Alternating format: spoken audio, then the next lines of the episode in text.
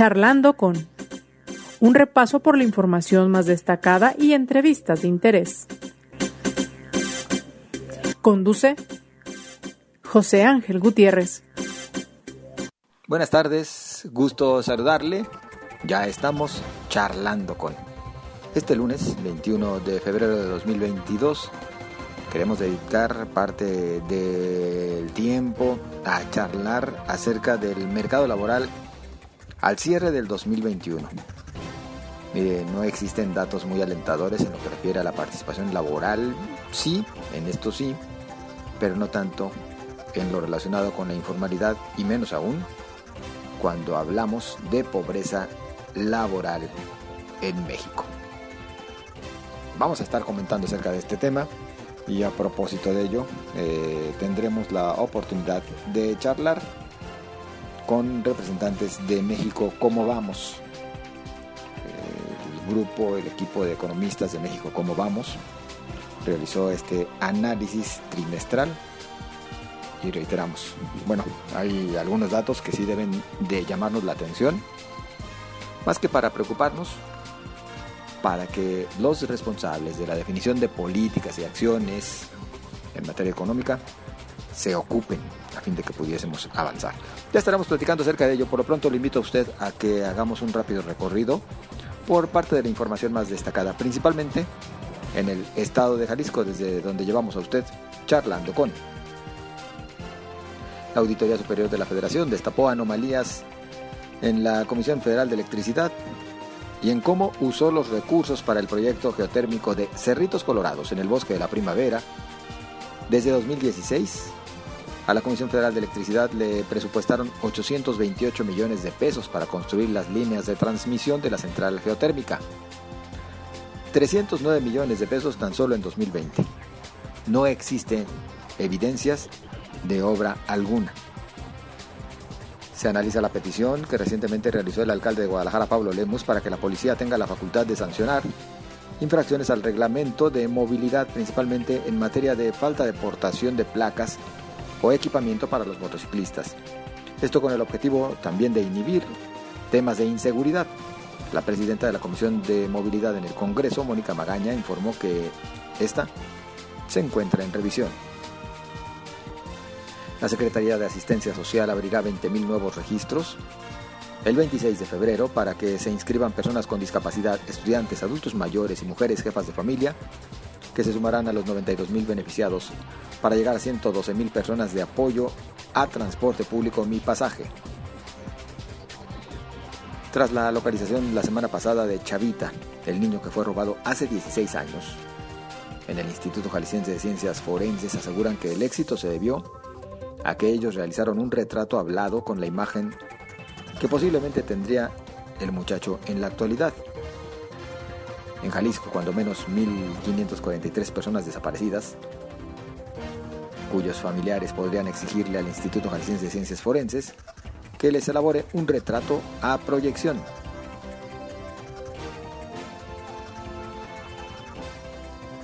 Ante señalamientos de familiares de desaparecidos de que la autoridad no los busca, el gobierno de Jalisco reiteró que en lo que va de la administración han sido localizadas casi 11.000 personas. El 90% con vida asegura que son localizadas 9.3 personas por día en Jalisco, 279 por mes. Y tras finalizar el conflicto entre Estados Unidos y México, Jalisco adelantará el primer envío de aguacate. Este estaba previsto para junio y se realizará en mayo de este año, según informó el coordinador de Desarrollo Económico del Gobierno Estatal Javier Orendain de Obeso.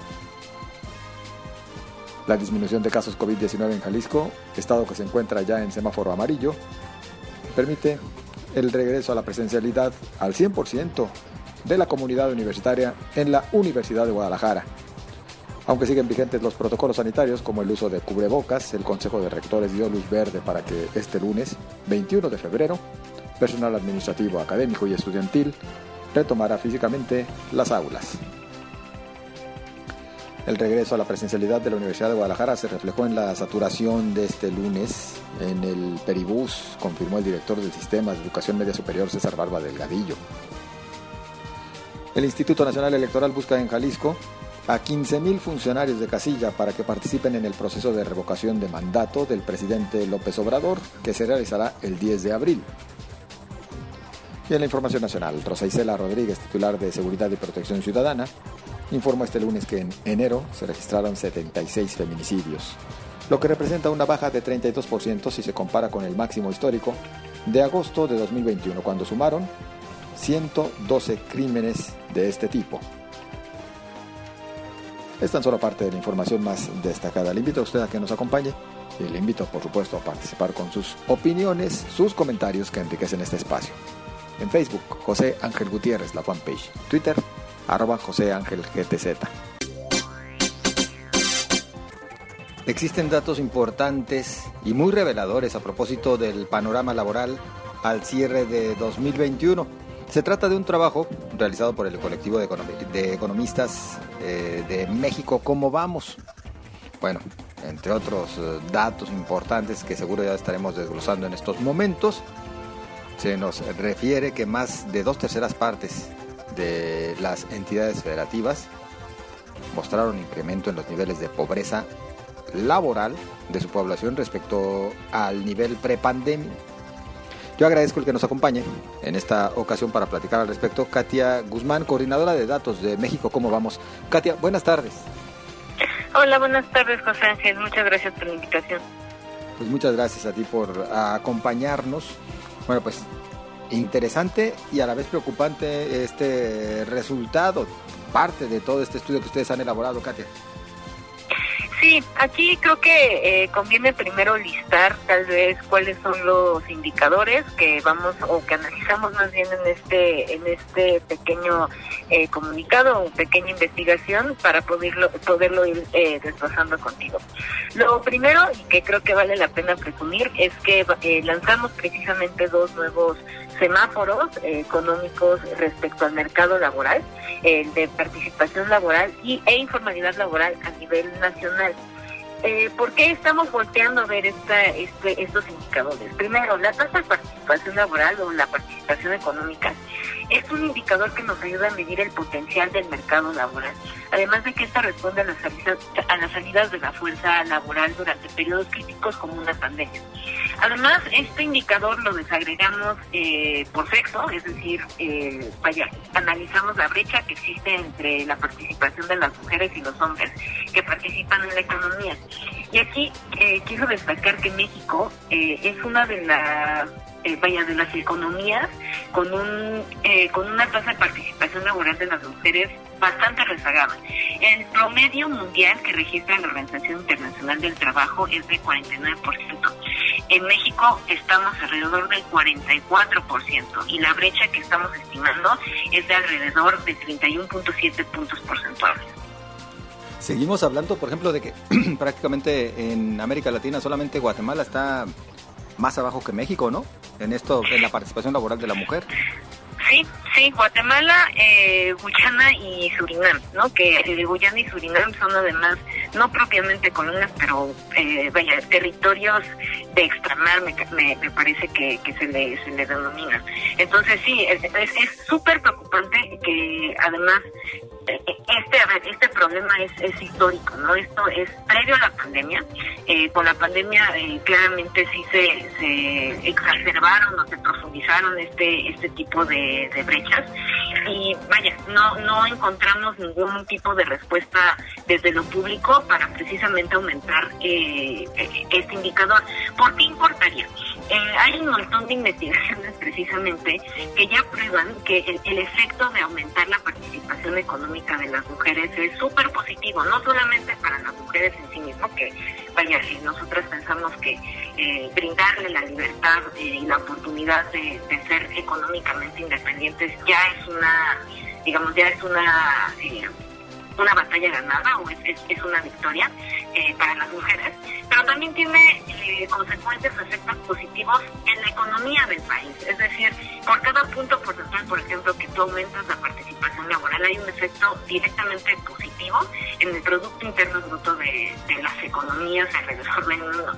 Entonces, creo que queríamos ¿no? en este en este panorama en el que parece ser que la, la economía está medio entrando en un, en un eh, periodo de, recesión eh, y mencionar también que precisamente el viernes vamos a tener eh, la estimación del Producto Interno Bruto ya no oportuno, sino la, la, la cifra revisada por el INEGI, pues este tipo de indicadores se vuelven, eh, toman un, un, una importancia todavía mayor.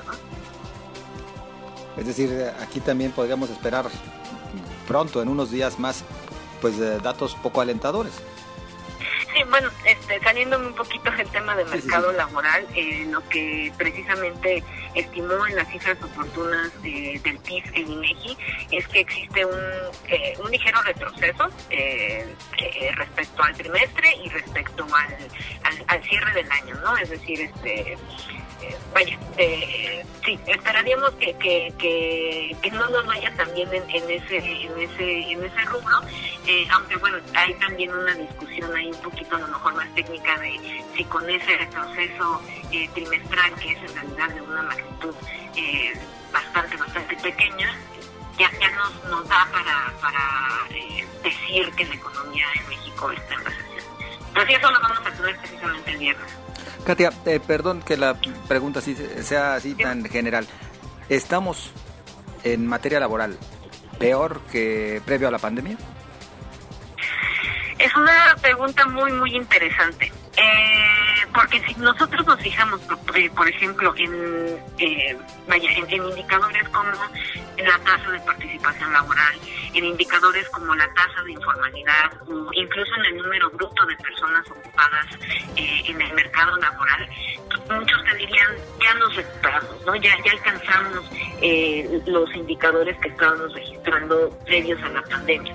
Entonces, por un lado sí, pero por otro lado hay otras cosas que todavía no se no se recuperan. Y eh, iniciábamos esta entrevista hablando precisamente de la pobreza laboral no eh, la pobreza laboral es otro de los indicadores eh, que, que damos seguimiento eh, puntual trimestre con trimestre y encontramos que para este trimestre eh, es decir el, el, cuarto trimestre de 2021 estimamos que hay 40.3% de la población no puede eh, adquirir la canasta básica alimentaria, ¿no? Entonces, ¿esto qué representa? Si lo comparamos, por ejemplo, con el cuarto trimestre del 2019, que estaba como en 39, eh, eh, el 39%, pues es ligeramente eh, más alto, un punto más alto, pero con el primer trimestre del 2020, que es en realidad, eh, digamos, nuestro nuestro periodo previo a la, a la pandemia, eh, el primer trimestre del 2020 en realidad fue, un, el mejor trimestre de este indicador como desde 2008, registrando 36.6% de, la población. No es ideal, eh, nuestro, nuestra utopía sería claramente que la pobreza laboral desapareciera. Eh, pero vaya, tomándolo como referencia, pues todavía no estamos, no, no podemos cantar victoria. ¿Cuáles son los estados más afectados por lo que refiere a la pobreza laboral? Sí, es, esto es este además algo, eh, las entidades, no hablando de las entidades en pobreza laboral, es algo eh, casi inamovible, ¿no? Las, las tres peores o las cuatro peores eh, desde hace, se atrevería a decir, al menos un par de años han sido Chiapas, Oaxaca, eh, Guerrero y Veracruz, todas por encima del 55%, por ejemplo, no a excepción de Veracruz que registra registra 54%. Eh, ahora, aquí, eh, más, más, allá de, de, fijarnos en las eh, peores tres entidades, no tendríamos que también revisar quienes sí han, han, reducido la, la, pobreza laboral en comparación con el primer trimestre de 2020.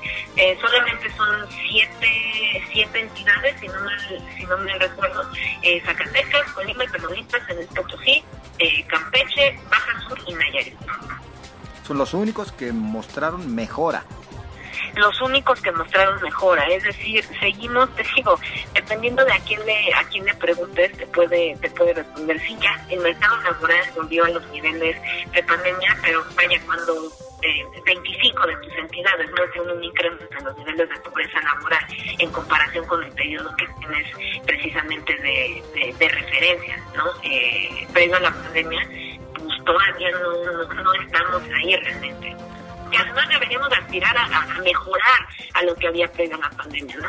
Claro, tratando de interpretar los datos, eh, Katia, ¿a, qué se debe? Porque, por ejemplo, en lo personal me llama la atención que hablemos de que entidades como el Estado de México, la propia Ciudad de México, es más, y aquí podría meter hasta a Jalisco o a Nuevo León, pues estén registrando aumentos de la pobreza laboral.